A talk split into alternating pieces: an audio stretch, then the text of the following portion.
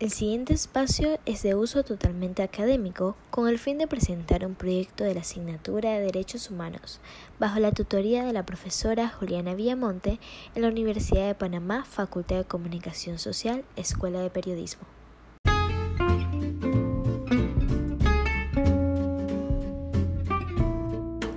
Hola, bienvenidos a esta cápsula informativa Mañanas que Informa.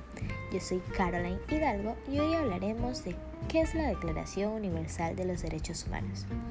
Este es un documento que sirve de plan de acción global para la libertad y la igualdad protegiendo los derechos de todas las personas en todos los lugares fue adoptada por las Naciones Unidas que acababa de establecerse el 10 de diciembre de 1948 como respuesta a los actos de barbarie ultrajantes para la conciencia de la humanidad cometidos durante la Segunda Guerra Mundial.